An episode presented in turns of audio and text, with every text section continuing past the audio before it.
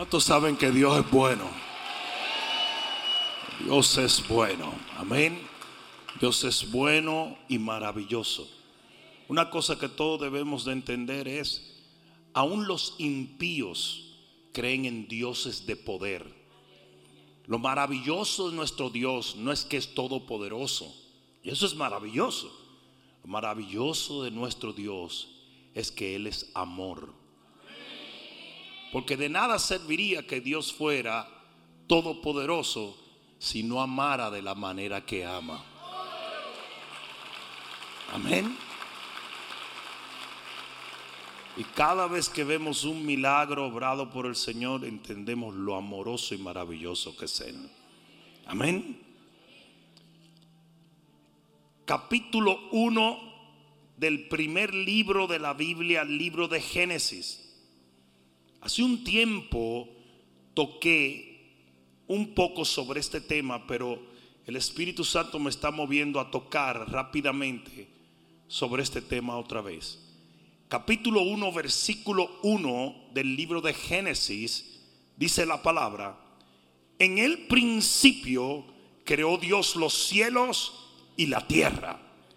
Y la tierra estaba desordenada y vacía y las tinieblas estaban sobre la faz del abismo, y el Espíritu de Dios se movía sobre la faz de las aguas.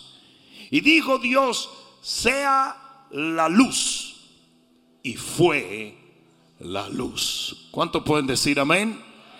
Levanta tus manos, Padre, en el nombre de Jesús. En esta noche pedimos que tu presencia permanezca sobre nosotros mientras ministramos tu palabra en el poderoso nombre de Jesús. El que lo crea diga amén, amén y amén. Dale un fuerte aplauso.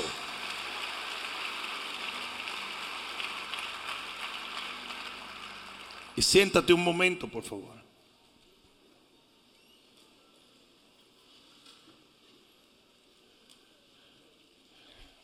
Yo tengo un amigo que les encantan los perros.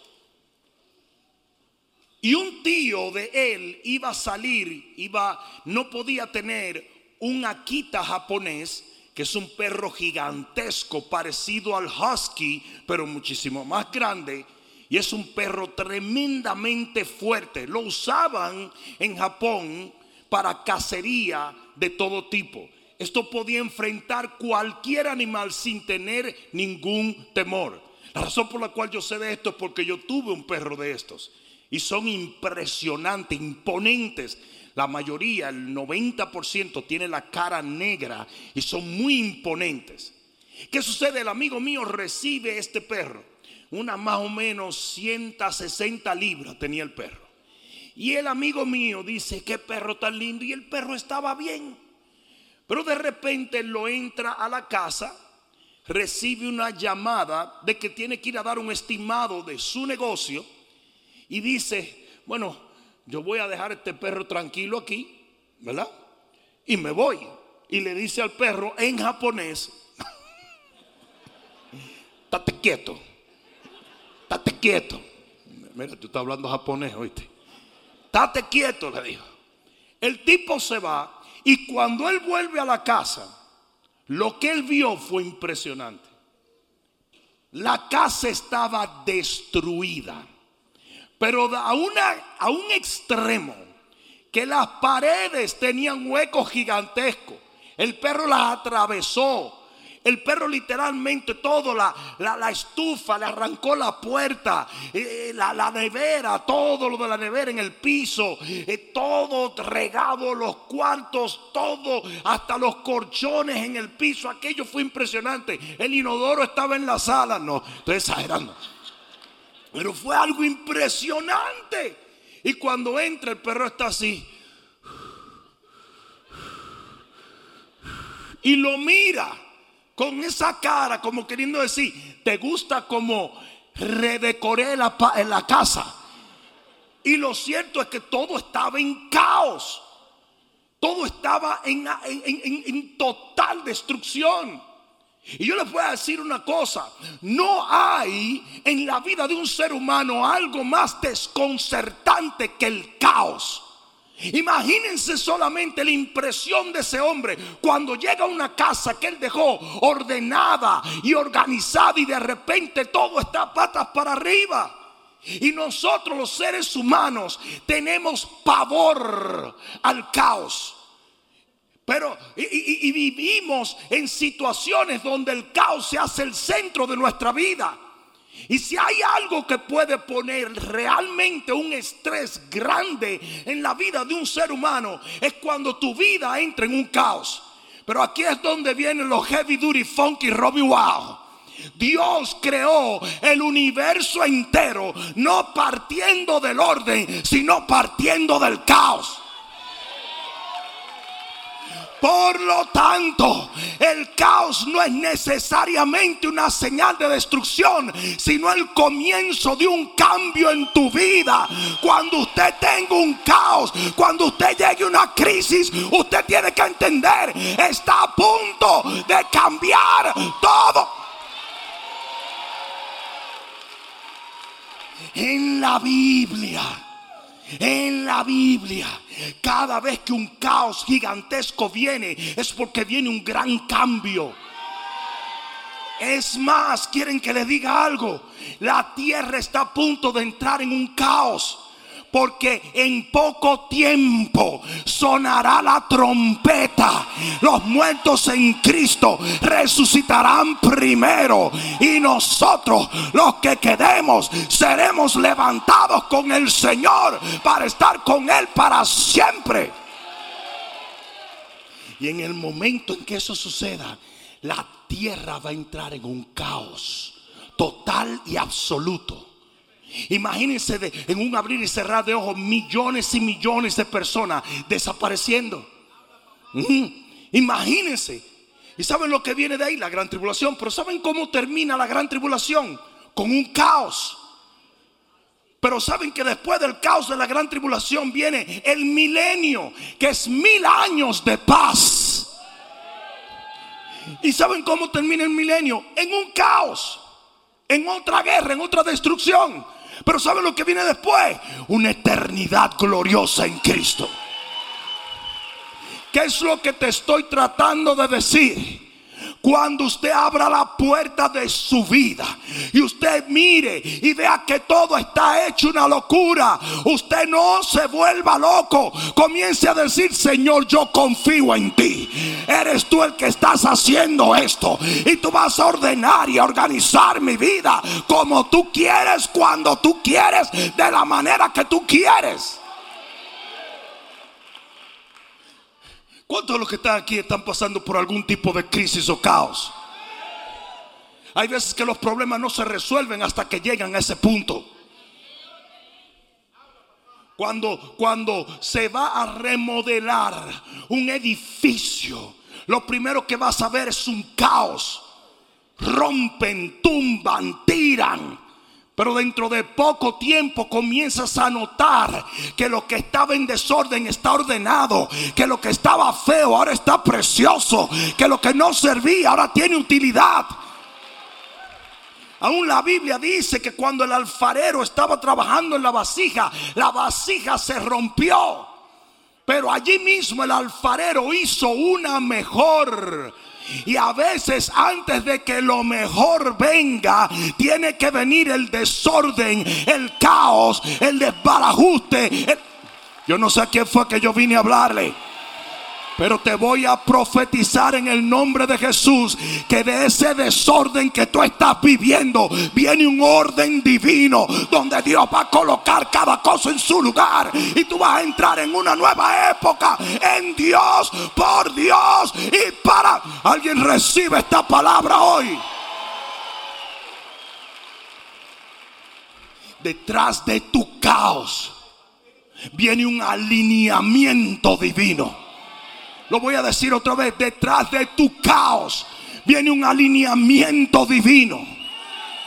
Así comenzó la humanidad. Así comenzó todo lo que ves. Así comenzó la Biblia. en un desorden. Y de allí Dios comenzó a ordenarlo todo. Uh, yo creo que alguien está recibiendo esta palabra.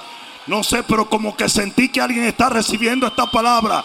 Deja de llorar, deja de preocuparte, deja de angustiarte. Dios está en control. Yo dije, Dios está en control. Y de tu caos, Él va a alinearlo todo, lo va a ordenar todo, Él lo va a colocar todo, todo, todo, todo en su lugar.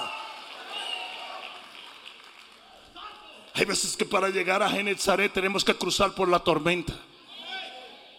Hay veces que hay que permitir que el Señor sacuda todo para que todo pueda caer en el lugar que Él quiere que esté. Hay veces que el odre tiene que quebrarse para poder hacerlo de nuevo. ¿Alguien está entendiendo eso?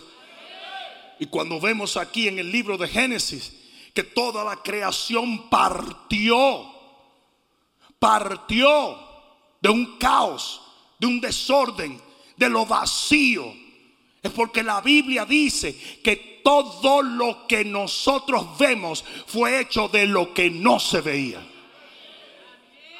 A veces todo orden tiene que desaparecer para que el orden de Dios tome lugar.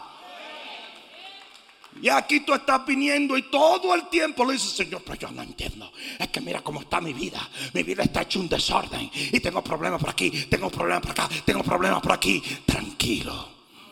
Yo dije, tranquilo tranquilo. Dios está trabajando en el asunto. Yo no sé a quién fue que yo le estoy hablando hoy. Yo dije, Dios está trabajando en el asunto.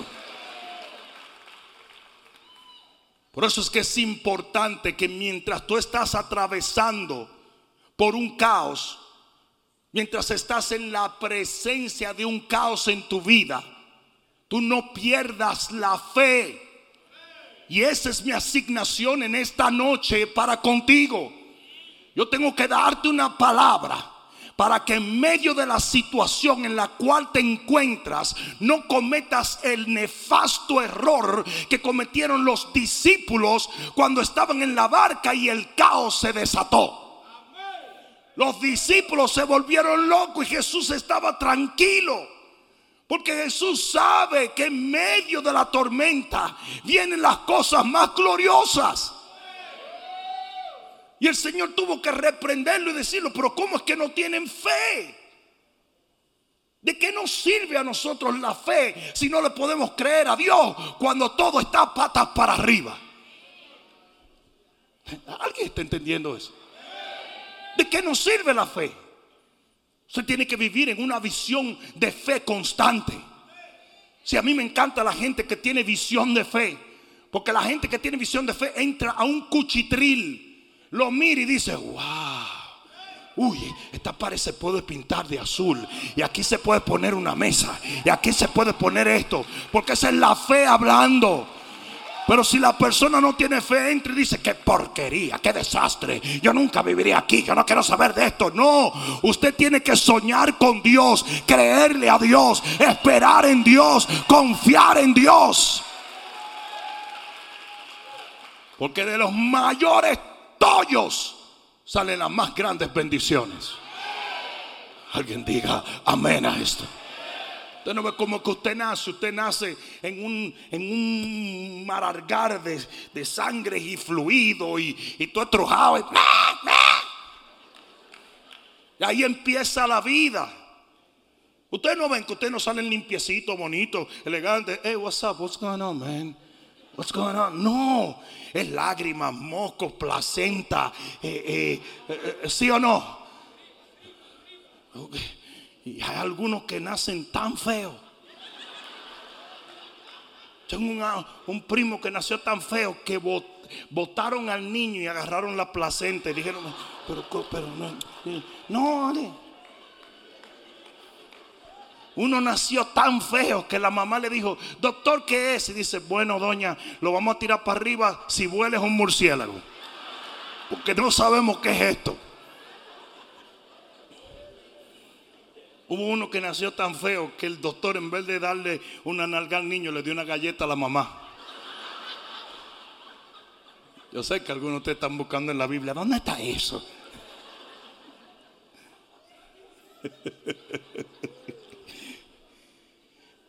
Vas a experimentar caos en tu vida. Aquí va de nuevo. Vas a experimentar caos en tu vida. Y por eso hoy te doy esta palabra. Te voy a dar varias cosas que vas a necesitar en presencia de un caos. Número uno, necesitas saber que en la presencia del caos, la presencia del caos no significa ausencia de Dios. Alguien debió decir amén. Eso que tú viste ahí en Génesis 1, ese desastre, Dios estaba allí. Y ese es uno de los mayores temores que nosotros tenemos. Porque nosotros decimos, si todo esto está revolujado, eso es que Dios no está en el asunto. Mentira. Yo dije, mentira. Aunque todo esté patas para arriba, aunque todo esté desordenado, aunque lo que está a la derecha estaba supuesto estar a la izquierda, eh, óyeme bien, Dios está allí. ¿Qué le dijo Gedeón al ángel? en jueces capítulo 3, le dijo, oh no, si Dios estuviera con nosotros no estuviéramos atravesando por este lío. Mentira, ¿quién dijo eso? ¿Quién dijo eso? Nunca pienses que porque tu vida está en un caos, porque tienes situaciones difíciles y todo está desorganizado, porque estés atravesando por un momento donde no le ves hilaridad o congruencia a tu vida. Nunca pienses que el Señor te ha abandonado, porque Él no te dejará ni te abandonará hasta el final de los tiempos. Oh, que mi matrimonio no está donde yo quisiera. No es que mis finanzas no están donde yo quisiera. No es que, es que mi, mi, familia no está donde yo quisiera. Tranqui. Eso viene.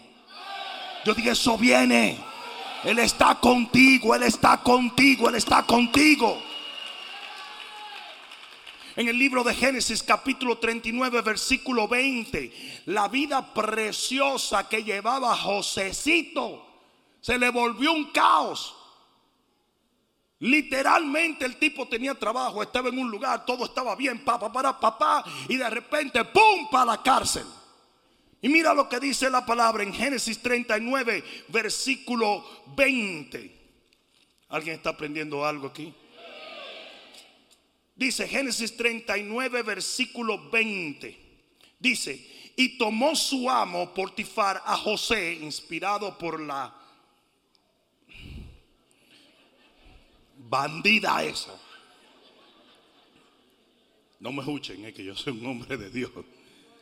Pero dice, y tomó su amo Portifar a José y lo puso en la cárcel donde estaban los presos del rey y estuvo allí en la cárcel.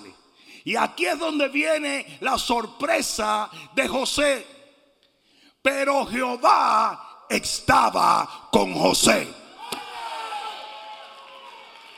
Un momento, yo pensé que el Señor nada más iba a la iglesia. Ah, ah. Cuando José le abrieron ese calabozo que hizo así, la presencia de Dios cayó sobre él, porque el Señor está aún en medio de tu tollo. En medio de tu lío el Señor está. En medio de tu dilema. Una vez me dijo una persona, es que una hermana dijo, y esto fue verdad, me dijo, dijo así, es que mujer que tiene la casa regada es mujer que invita a los demonios. ¿Por qué? Porque el Espíritu de Dios solo vive en casas ordenadas. Y yo dije, ¿qué es eso? Yo le dije, eh, eh, hermana, disculpe, ¿en qué escritura se está basando? No sé ni qué Biblia estaba leyendo esa señora. El Señor es un experto en meterse en tu fosa, en meterse en la cisterna, en meterse en los calabozos. Óyeme bien, tu entorno no determina si el Señor está contigo o no. Él estuvo en la posilga de los cerdos con el hijo pródigo. Él estuvo en el horno de fuego y en la fosa de leones. Él estuvo en la cárcel de los profetas. Él estuvo en cada una de estas situaciones porque Dios se mete en tu caos. Amén. La segunda cosa, en presencia del caos, presencia del caos no significa que Dios no se está moviendo, que Él no está haciendo nada. Porque como leímos en Génesis capítulo 1, dice que mientras estaba todo el tollo y el desbarajuste, dice que el Espíritu de Dios se movía. ¿Cuántos dicen amén? ¿Cuántos dicen amén? Usted tiene que entender que aun cuando usted no tiene su vida organizada, Dios se mueve. Él se mueve sobre tu familia. Él se mueve sobre tu matrimonio. Él se mueve sobre tus hijos. Él se mueve sobre tu negocio. Él se mueve, Él se mueve. Si ese fue el error de los discípulos que vieron a Jesús durmiendo en la barca y dijeron, ah, no está haciendo nada. ¿Cómo que él no está haciendo nada? Él sabía que esa barca no iba para ningún sitio si él estaba ahí. Esa barca no se hundía. ¿Cuántos de ustedes saben que si Jesús está en la barca, la barca no se hunde? ¿Alguien entendió eso? Chacho, el mar jala a Jesús y Jesús se traga el mar. ¿Alguien entendió eso? El mar respeta tanto a Jesús que, lo, que con, con Jesús quedaba caminando sobre las aguas, porque que el mismo mar sabe que ese es su creador. Los seres humanos son los únicos estúpidos que se atreven a desafiar a Dios. Después no hay una criatura en el universo que se atreva a desafiar a Dios. Hasta los ángeles tiemblan.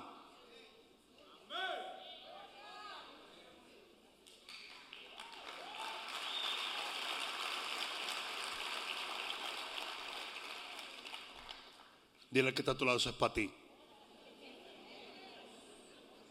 Nunca pienses que porque en tu vida hay un desorden, Dios no se está moviendo en tu vida.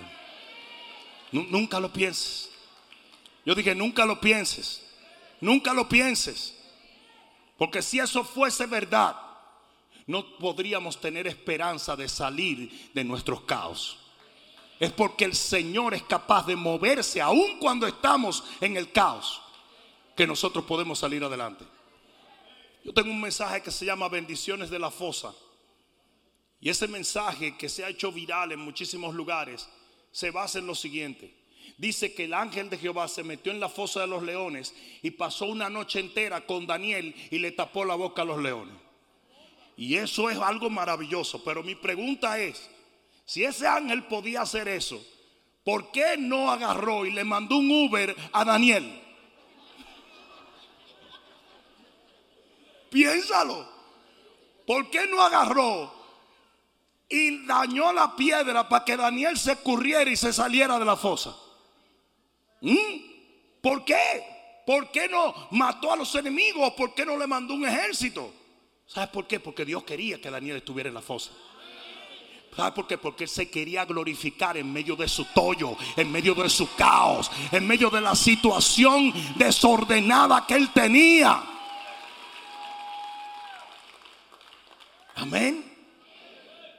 La tercera cosa es esta. En presencia del caos, no asumas jamás que no hay un plan divino. Cualquiera, y, yo estoy seguro que hay dos o tres viejolos aquí, pero ninguno estaba en el día de la creación.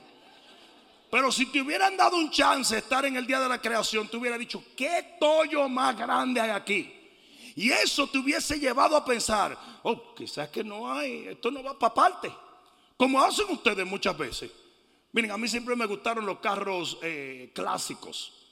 Y no hay una cosa más horrible que el día que tú compras un carro clásico para restaurarlo. Porque no hay un amigo tuyo que no te diga, Mierkina, qué bruto, compadre. Tú, tú, tú me vas a decir a mí que tú diste 20 mil pesos por esa chatarra. Y añe, pero no, Dios mío. Yo pensé que tú eres un tipo inteligente. ¿Mm? Porque la gente asume cuando ve algo destruido cuando ve algo que no tiene forma, que no hay un plan y que no hay un destino. Dios no da puntadas sin dedal. Oye, yo no sé cómo fue que el Rolodex mío tiró esa ahora mismo. Pero el asunto es que Como vine de México, Dios lo tiene todo fríamente calculado. San Chapulín 3:14. No, cuando ustedes vean una situación difícil en su vida, no asuman, ay, que, que, no hay plan. ¿Cómo que no hay plan? Mire, yo te voy a decir algo. Yo te voy a, yo te voy a decir algo. Si usted cree que usted puede estropear el plan de Dios, usted es un narcisista.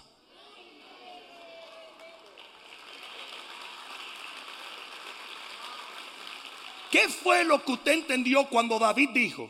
Si subiera a los cielos, allí vas a estar tú. Si bajo a la tierra, allí vas a estar tú. Si voy debajo de la tierra, allí vas a estar tú. Y tu mano me asirá y me llevará donde le da la gana. ¿Alguien está entendiendo? Usted no tiene el poder para destruir el plan de Dios. Aunque usted esté viviendo en un tollo, créame, hay un plan, hay un diseño, hay una Alguien va a tener que dar gloria a Dios. Aleluya. Entonces tenemos muchísimos cristianos amargados. Tenemos amargados porque dicen, es que, es que de aquí no vamos a salir. ¿Quién dijo? ¿Quién dijo que no vas a salir? Dios tiene todo alineado. El plan está funcionando. ¿Alguien está entendiendo? Yo tengo un amigo que se inventó de que, se iba a quitar todos los pelos del pecho. Y la hermana le dio un spray. Y se echó el spray. Y el tipo dijo, porquería, esto no sirve, me dijo. Digo, ¿por qué? Porque no me pica. Porque así decían las abuelas de Bona, si no te está picando, no sirve. Ustedes, se acuerdan, ¿verdad? Entonces, la idea de las abuelas era torturar a uno. Tú te abrías una pierna y ellas ligaban gasolina con agua de limón, con toronja y ajo y sal. Y te le echaban. Y cuando tú hacías, ¡ah! Decía, tú ves que está funcionando, tú ves que está funcionando. Al rato se te quedaba la pierna allá atrás. Entonces el amigo mío me dice, esto no sirve, chico. Esto no sirve si no me pica. Yo miro la botella y digo, huye ya, quítatelo, men. Ya, pero si no me está picando, pero quítatelo, que, que dice que nada más son, que sé yo, cuántos minutos. Y si se te borra el estómago, date rápido. Magic. El tipo hizo, no tenía nada. Yo hasta pensé que se le iba a ir una tetilla o algo. Yo dije, este tipo se, no tenía nada. ¿Mm? Entonces a veces nosotros somos así. Nosotros queremos evaluar para dónde vamos desde dónde estamos. Y eso es un error. Yo digo, eso es un error. Porque usted puede estar en un lugar que no parece que es la antesala de donde Dios te quiere llevar, pero si usted confía en Dios, yo dije, si usted confía en Dios, los pasos del hombre justo son ordenados por Dios. Es por eso que ustedes tienen que tener cuidado cuando ustedes andan funcionando por lo que el hombre dice y no por lo que Dios dice. ¿Mm? Por eso es que hay un montón de hermanitas que tienen 30 años y dicen, ay, yo que me hubiera gustado casarme. Son jamonas ya con 30 años. Porque la sociedad le ha dicho eso. ¿Sabes la cantidad de hermanas así tristes? Es que yo a esta altura de juego. Yo a esta altura de juego debería tener tres niños y dos chichos aquí, dos gomas y mi chancleta. Why? Why? Sarita tuvo su hijo a los noventa y pico. Y ustedes dicen, sí, pero esa fue Sara. El mismo Dios de Sara es usted. Digo, el mismo Dios de Sara está con usted. ¿Mm? Mismo Dios de Sara está con usted. ¿Y saben por qué Sara tuvo esa, esa criatura a esa edad? Porque Dios tenía un plan. Entonces el plan que Dios tiene para tu vida no se alinea con el de tu prima. ¿Qué paso? Tu prima consiguió porque es una loca. ya, ya me estoy convirtiendo en profeta. ¿eh? Ya, ¿Cómo el pastor sabía de Lourdes? Por Chivirica ya lleva tres matrimonios y tres muchachos. Si tú llevas tres matrimonios y tres muchachos, no estoy hablando de ti, ok, no, por favor. Estoy poniendo ejemplos.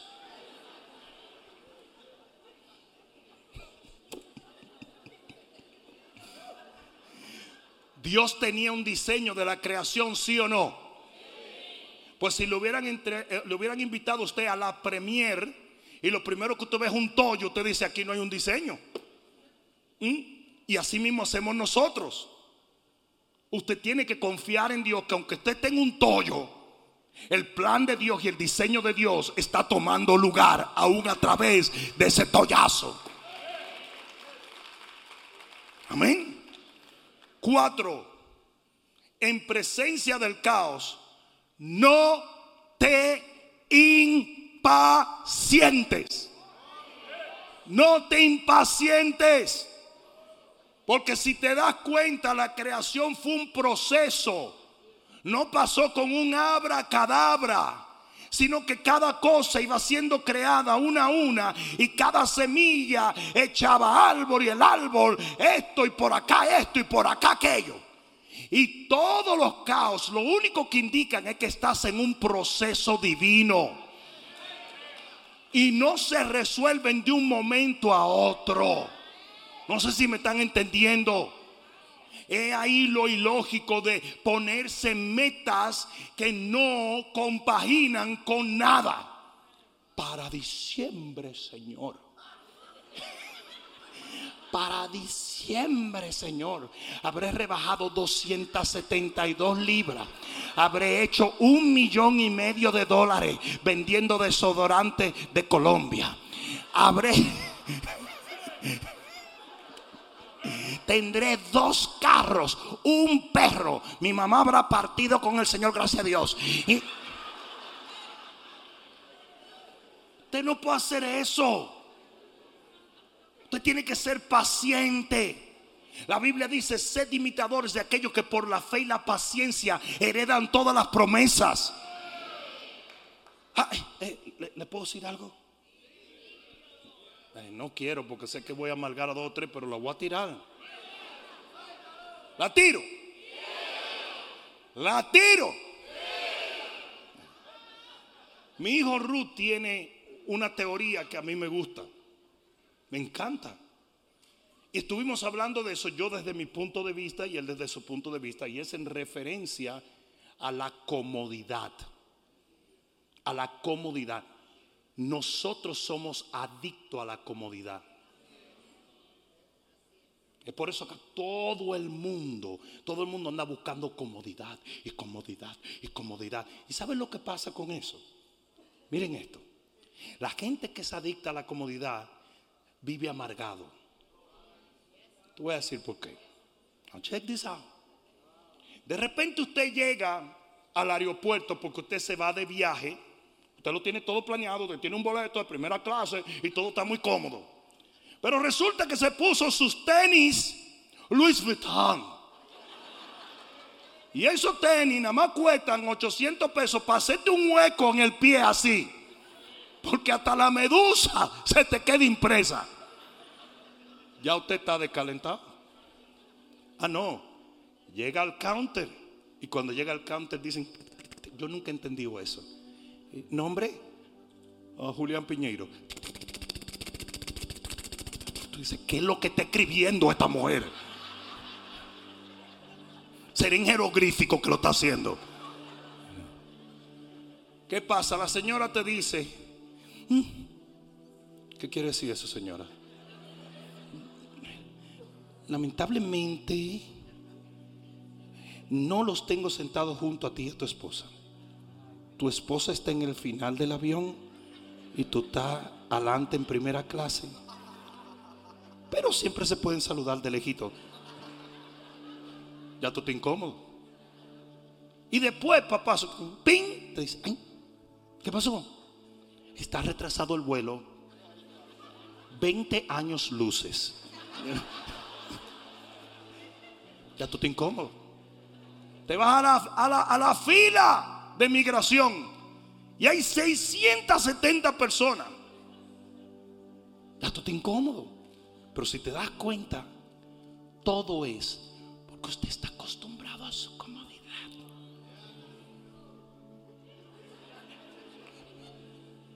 La gente que es adicta a la comodidad es gente que vive amargado.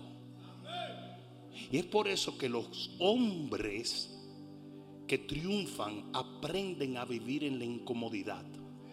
A propósito. ¿Qué es lo que ustedes creen que es correr? Ah, ¿ustedes le han visto la cara a una gente corriendo? ¿Alguna vez ustedes han visto a una gente corriendo? Dígame si ustedes han visto. ¿Cuál es la cara de una gente trotando?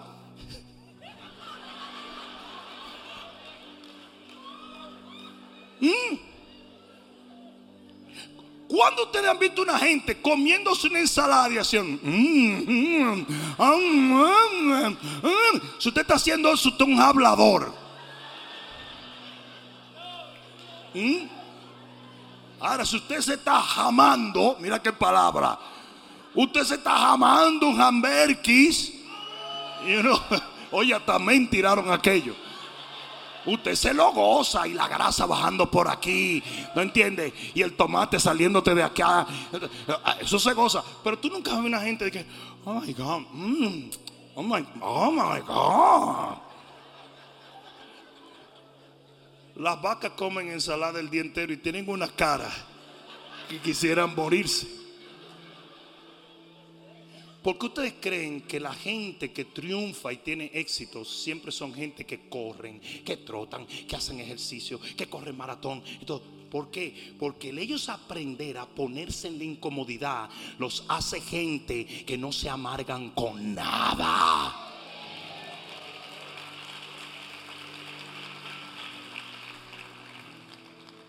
Amén. Entonces usted tiene que aprender a vivir en el caos sin volverse loco. No sé si alguien me está entendiendo. Lo voy a decir otra vez. Usted tiene que aprender a vivir en el caos sin volverse loco. Y le voy a decir a usted, y esto ni siquiera se lo digo a mucha gente que nos está viendo en las, en las, en las redes, pero a ustedes, que este país te pone muy flojo. ¿Ustedes me están oyendo? Mi familia siempre fue una familia muy pudiente. Y nunca tuvimos una casa con aire acondicionado central. No, era un abanico que hacía... Que ese abanico tuvo que ser inventado en el infierno.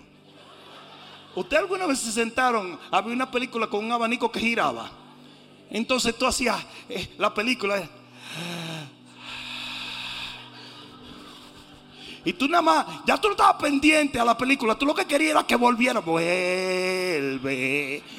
Tengo frío cuando tú no. Y cuando llegaba te decía.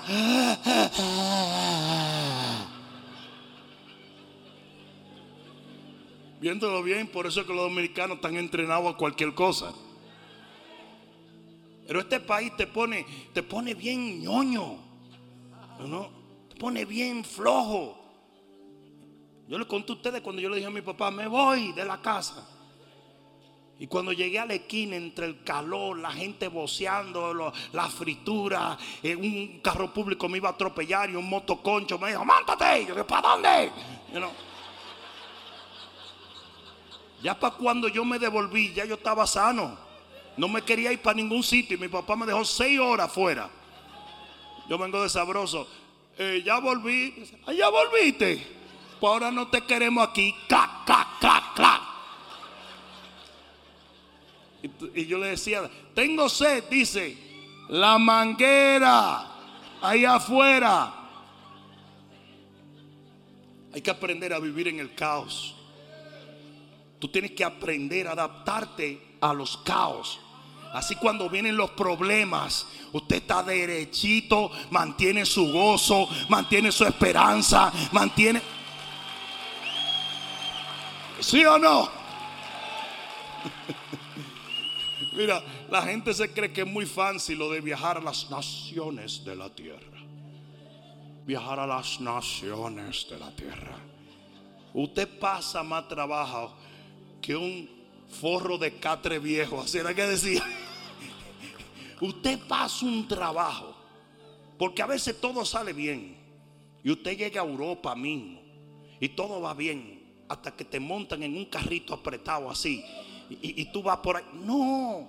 Uno pasa trabajo y los cambios de horario y el cambio de clima y esto y lo otro. Nadie triunfa si no aprende a vivir en el caos. Aprende a aguantar un poquito.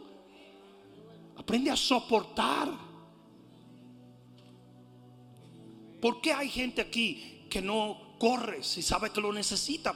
Que el médico te dijo que te ibas a morir en tres meses. Pero a ti no te da la gana. ¿Tú sabes por qué? Porque tú no quieres sudar.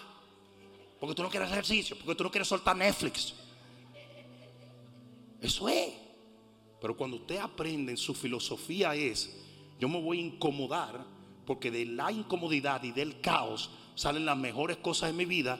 Usted no tiene problema por hacer lo que haya que hacer en el momento que haya que hacerlo.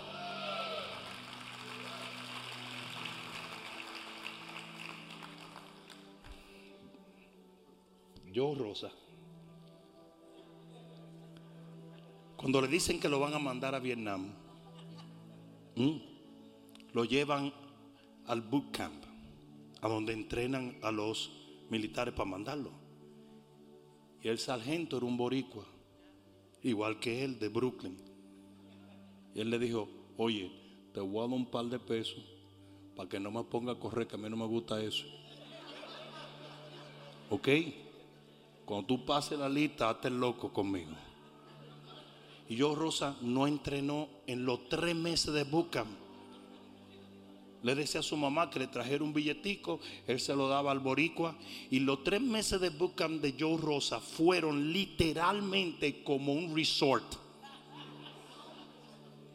Y de repente lo montan en un avión y lo zumban. en Vietnam. Desde el instante que él se baja, pim, pum, pra, ta, ta, ta, pa, pra, pa, pa, pa, pa, y corran, corran. Todo el mundo.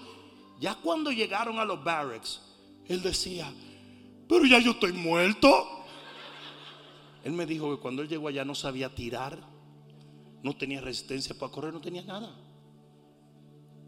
Y ese mismo día lo mandaron a patrullar en la selva nueve horas caminando no nueve horas caminando en el mall de Pembroke Lakes, en la selva.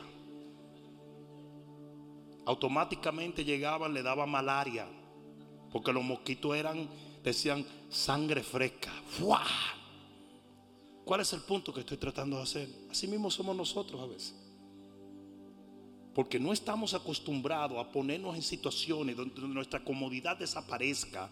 Cuando llegan los caos que se llevan la comodidad, se nos derrumba el mundo. Entrénese. Yo dije, entrénese. Entrénese. Entonces, en eso yo admiro a mi hijo Ru. El tipo ayuna. A veces espiritualmente, pero a veces no, porque hay que decirle al cuerpo, no comerás. Te oye un gordo y te mata. Y el tipo corre y, sin que nadie lo persiga. el tipo hace ejercicio y esto y que sé yo qué. Pero ¿sabes lo que eso pasa? Eso se proyecta en todo en su vida. cuando yo me lo llevo de viaje, él no hace un solo complaint. Hay veces que llegamos a lugares donde no hay agua caliente. Y estamos en el hotel principal de la ciudad. Yo estaba, yo fui a predicar a un lugar, lo voy a decir, en Providencia. No se sientan mal, pero llegamos, bello, eso es bello. Pero compadre, cada vez que yo entraba a la ducha, habían unas culebras que salían por esa cuestión. Yo ni me enjabonaba, pues yo decía, yo cierro los ojos por el jabón y me van a llevar por ese hueco. Entonces cada vez que el Yeye iba a entrar decía, ¡ah! ¡ah! Papi, mira, papi. ¿Sí o, Jaime, ¿sí o no? Y el día que Yeye descubrió que era fría el agua.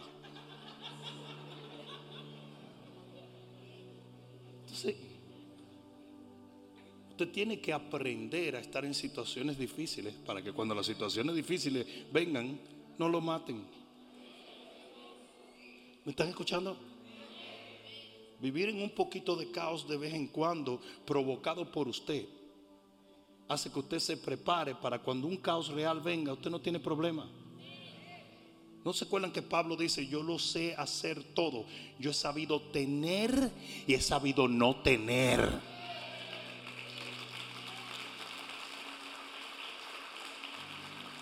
Amén. No podemos volvernos tan finos. Amén. No te impacientes. No pierdas la paciencia. En los momentos difíciles, desarrolla el músculo de la aguantalina. Aguante. Aguante. Yo fui a Tlacle Placle. Estoy tratando lo mejor de decir ese nombre, pero creo que así, Tacle Placle. Tracle Placle, no sé. Pero cerca de Guadalajara. Y cuando yo voy a ese lugar, veo un señor que viene caminando y dice, toques, toques, toques. El tipo tiene una batería aquí, una batería aquí atrás y dos cables, como de jompear carro. Y dice, toque, toque. Y hace... Entonces yo digo, ¿qué es eso? Me dice yo, Rosa, uy, eso es lo mejor que hay para la circulación. Entonces ustedes saben que el enemigo a veces le da a Joe Rosa la habilidad de engañarte, ¿verdad?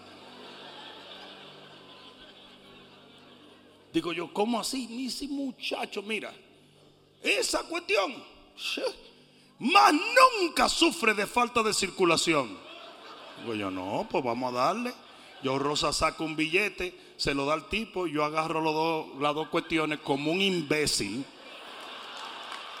Y el tipo le metió a es. Miren cómo quedé, yo era rubio de ojos azules, señores.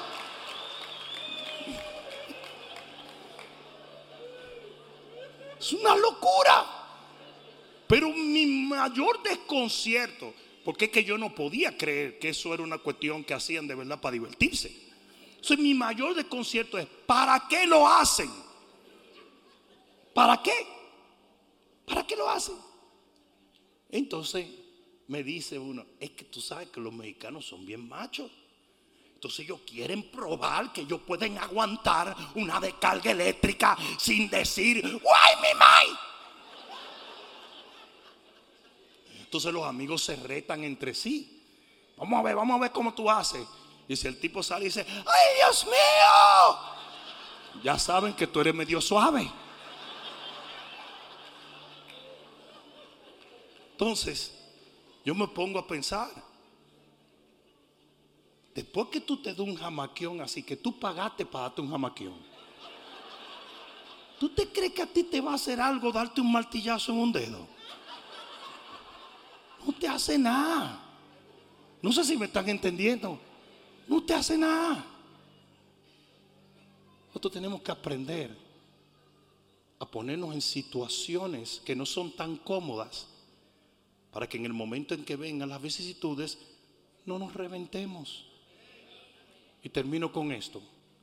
La quinta cosa que quiero hablar de, que quiero dejarte en el corazón sobre el caos es en presencia del caos nunca, digan nunca. Digan nunca. Digan nunca. Nunca pierdas tu enfoque en Dios.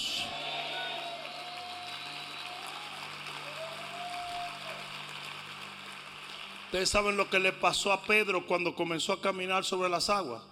Se desató un caos. De repente se desató un tollo.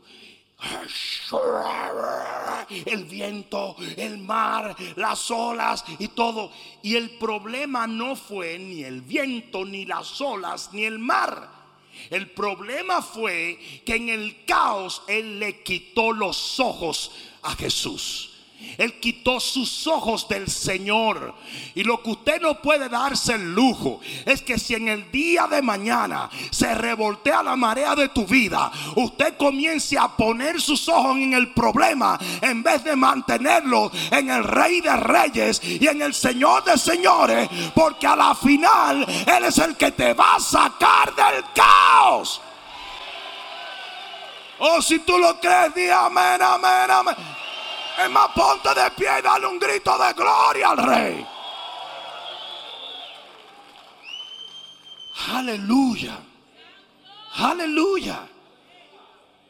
En el caos no le quites los ojos al Señor, no quites los ojos del Señor, no lo hagas. Sí, el enemigo, eso es lo que él quiere. Es por eso que él hace un show. Ustedes no saben que el enemigo sabía que no podía ahogar a Pedro. Él lo sabía. Porque Jesús estaba ahí. El cuco del diablo es Jesús. ¿Me entendieron? Y él sabía que él no podía ahogar a Pedro. Pero es que él no lo quería ahogar. Él lo que quería era que Pedro quitara los ojos del Señor, sacudirlo, remojarlo, para quitarle su confianza en Dios. Eso es lo que el diablo quiere. Y en momentos difíciles a veces cometemos la, la sanganada de quitar los ojos. ¿Cuántos de ustedes no conocen gente que dejan de ir a la iglesia desde que viene un problema? ¿Cuántos de ustedes no conocen gente que desde que tienen un problema dejan de orar? Los líderes que están aquí, ¿cuántos conocen discípulos que entregan su célula porque estoy atravesando por un problema? Why?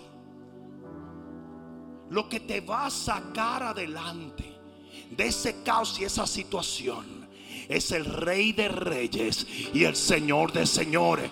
Usted sigue con la mano en el arado. Usted sigue creyendo en el Señor. Usted sigue teniendo fe y esperanza. Usted sigue pegado de Cristo. Porque al final Él te va a sacar adelante. ¿Cuál es la lección principal que vemos en Génesis 1? ¿Mm? La lección principal es que ustedes ven un versículo que habla del caos y ven 830 versículos que habla de las cosas que Dios hizo para que ese caos fuera eliminado. Uy, si se te olvida todo, no te olvides de eso. ¿Cuántos versículos hay del caos? Uno. ¿Cuántos versículos, ¿Cuántos versículos hay de la creación? De cómo el Señor dijo sea la luz. De cómo puso lumbreras. De cómo puso eh, eh, esto y lo otro. Hay muchos. ¿Por qué? Porque Dios detesta que tú te encuentres en medio de un caos. Y en el instante en que el caos venga, porque son necesarios, pero en el instante en que ese caos venga, ya Dios estará trabajando para sacarte de allí.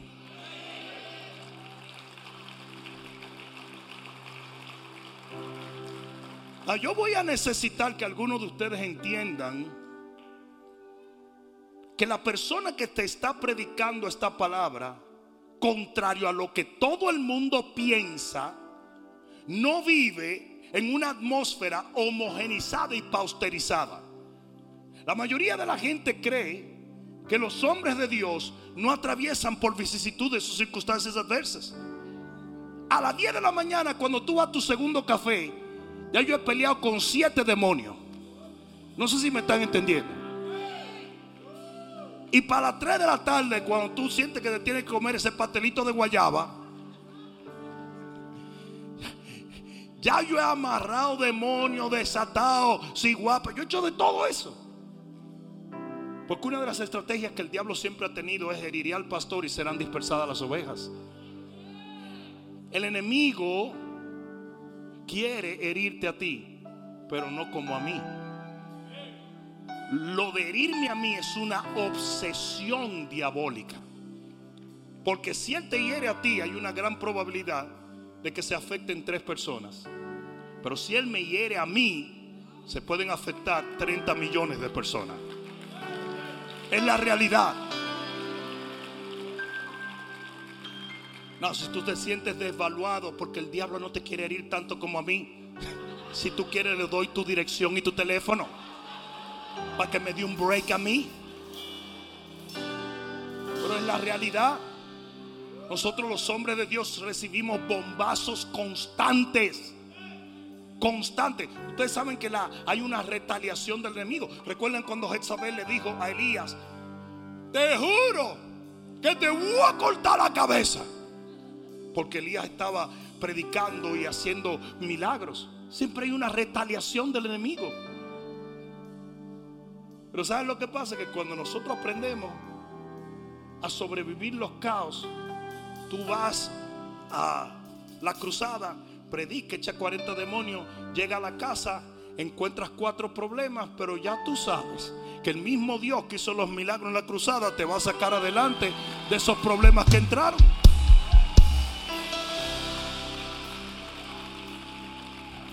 y logramos pagar toda la cruzada y de repente viene una situación económica, en la iglesia o que si qué, un hijo, un tranqui, tranquilo. Pero lo que necesito que tú entiendas para poder cerrar esta palabra es que nosotros los hombres de Dios vivimos de caos en caos. Pero a través de esos caos es cuando más gloriosas cosas encontramos en nuestra vida. Alguien debió decir amén.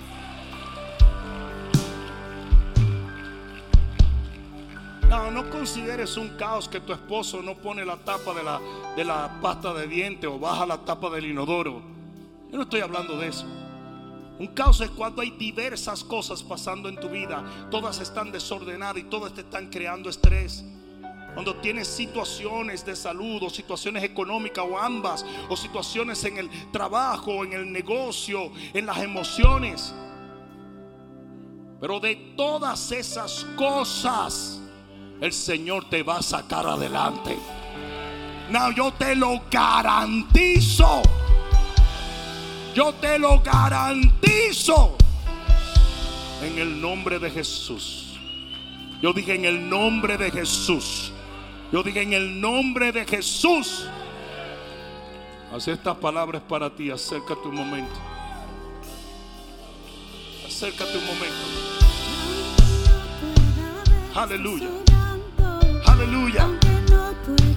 Levanta tus manos y declara esto. Siempre estás, siempre estás sobrando. Siempre Dios. Siempre estás,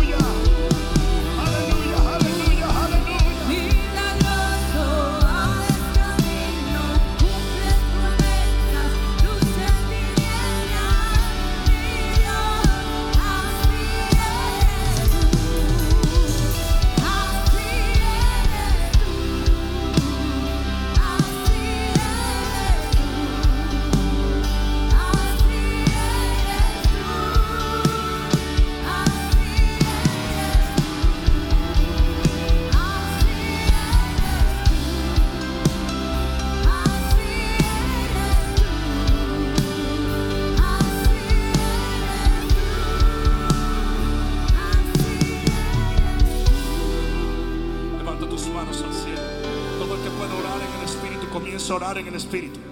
Vamos, yo dije orar en el espíritu, no a murmullar en el espíritu. Todo el mundo orando, todo el mundo orando, todo el mundo orando. La presencia de Dios está cayendo ahora sobre tu vida. Fuego del Espíritu Santo. Ahora obra en cada vida que esté en medio de un caos. Señor, necesitamos una intervención divina, tal y como tú la realizaste en el libro de Génesis. Vamos todo el mundo orando. El que no puede orar en el Espíritu, ora en el entendimiento. Pero yo quiero que ores, ora ahora en el nombre de Jesús. No te quedes callado, no te quedes callada. El momento del rompimiento de este caos ha llegado para muchos de ustedes. Aleluya, aleluya. En el nombre de Jesús, en el nombre de Jesús, en el nombre de Jesús. De la cabeza a los pies,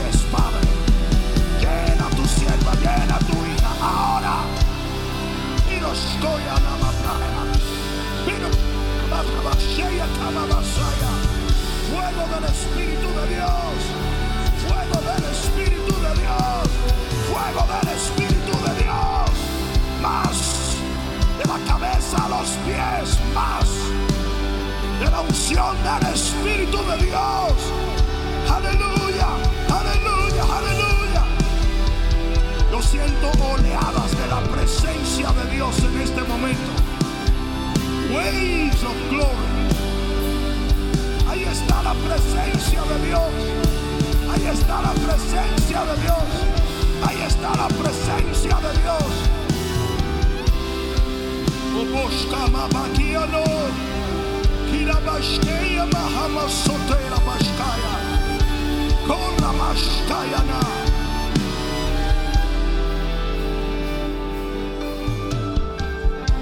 Sigue orando, sigue orando, sigue orando, sigue orando. Eso que tú estás sintiendo en la presencia del Espíritu Santo. En medio de tu caos, en medio de esa situación familiar, en medio de esa situación matrimonial, en medio de esa situación emocional, en medio de esa, en medio de esa situación en tu economía. El Señor se está moviendo ahora. Pravashkia, ima prashkoya nama nama praya. Dios está obrando. Yo dije, Dios está obrando. Dios está obrando. Aunque el médico te diga que no es cierto, Dios está obrando en tu cuerpo. Aunque la gente te diga que no hay esperanza, Dios está obrando en tu familia. Aunque los financistas te digan ya no hay solución, Dios está obrando en tu negocio. No ma prio boshkoya na. Ishko ma preno boshkoya la maquina basote. En el nombre de Jesús, en el nombre de Jesús, en el nombre de Jesús, en el nombre de Jesús.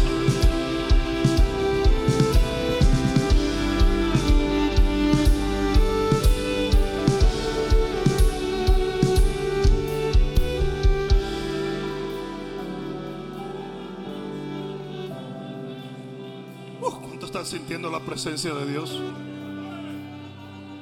Recibe sanidad ahora. Yo reprendo todo dolor. Yo reprendo toda enfermedad. Yo reprendo en el nombre de Jesús todo aquello que ha venido a afligir tu cuerpo, tus emociones, tu matrimonio y tu familia. En el nombre de Jesús. En el nombre de Jesús.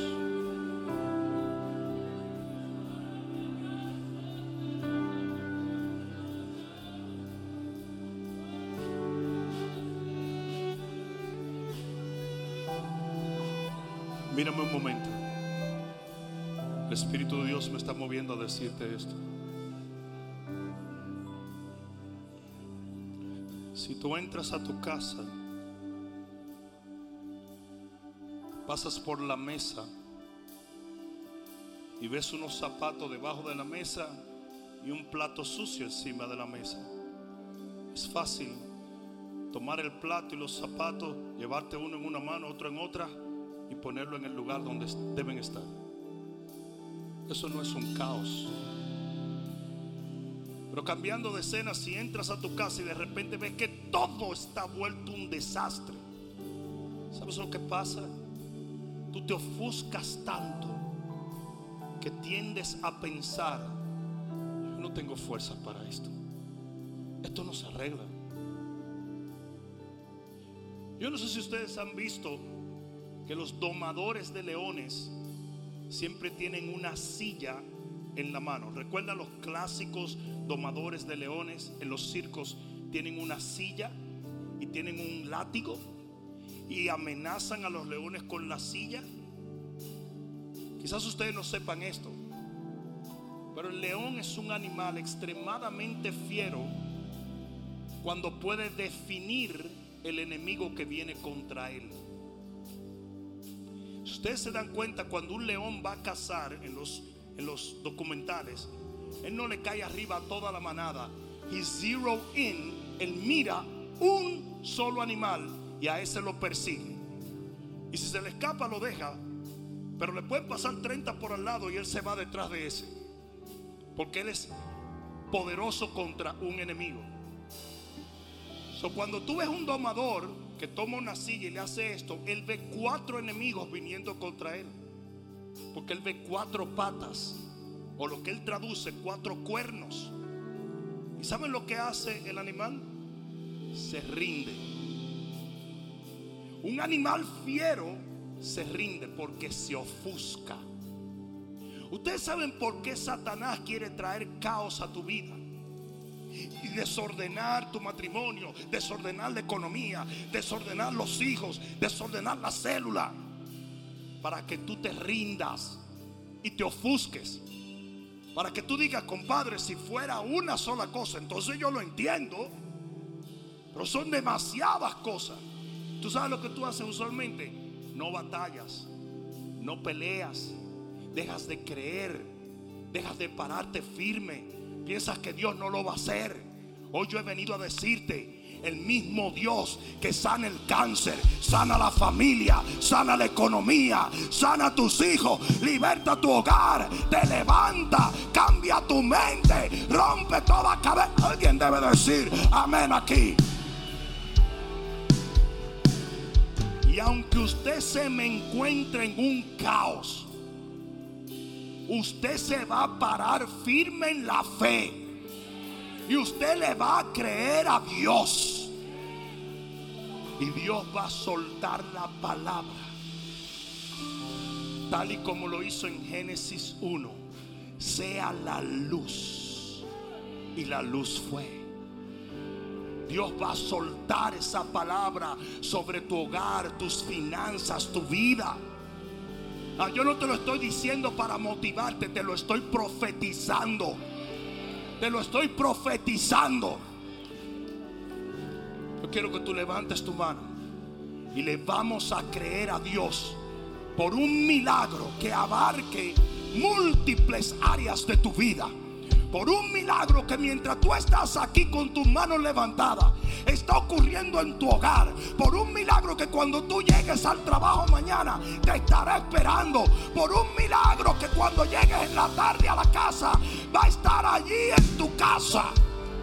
Padre, en el nombre de Jesús, en este momento vamos a creerte a ti como el Dios que nos saca del caos. Y te vamos a pedir, oh Dios, mediante la fe en tu palabra y la autoridad en tu nombre, que obres milagros en la vida de cada uno de mis hermanos. En el nombre de Jesús, Padre, sana, provee, restaura, levanta, liberta. Ahora, vamos todo el mundo clamando, todo el mundo clamando. Dile, do it, Lord. Hazlo, Señor. En el nombre de Jesús. Vamos, vamos, ahora, ahora, ahora, ahora, ahora. Vamos, vamos. Sánalos, Dios. Levántalos, Dios. Libértalos, Dios. Provéeles, Dios. Ahora, Señor. Ahora, ahora, ahora, ahora, ahora, ahora.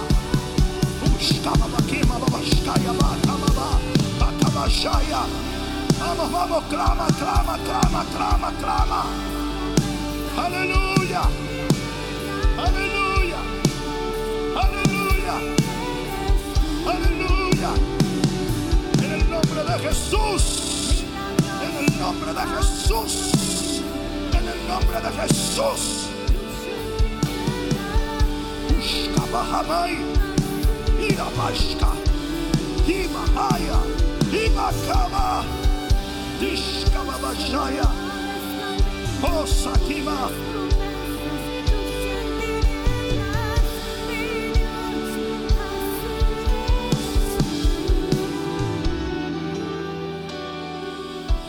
Nombre de Jesús, de quien soy, a quien sirvo, hoy decreto que ese caos llega a su final. Ese caos llega a su final. Ese caos llega a su final. Y tú tomas control, Señor, de todas las áreas de la vida, de cada uno de aquellos que tienen el coraje de creerte a ti y a tu palabra santa y eterna. Padre mío, en el nombre de Jesús vamos a creer por cambios absolutos en nuestra vida. Y en el nombre de Jesús no habrá demonio, no habrá oposición, no habrá persona que nos mueva de la fe de que tú estás en control de nuestras vidas. En el nombre de Jesús, el que lo crea diga amén. amén. Bien fuerte al Señor. Vamos, vamos, vamos, que se oiga en el cielo. Vamos, vamos.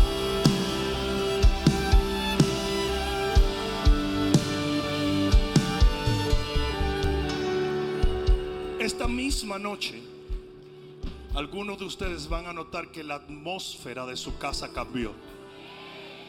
Ah, Oigan, por qué yo le, dicho, le digo eso de vez en cuando a la gente. Porque todos ustedes tienen discernimiento espiritual. Lo que pasa es que a veces están demasiado enfocados en lo que no deben estar enfocados.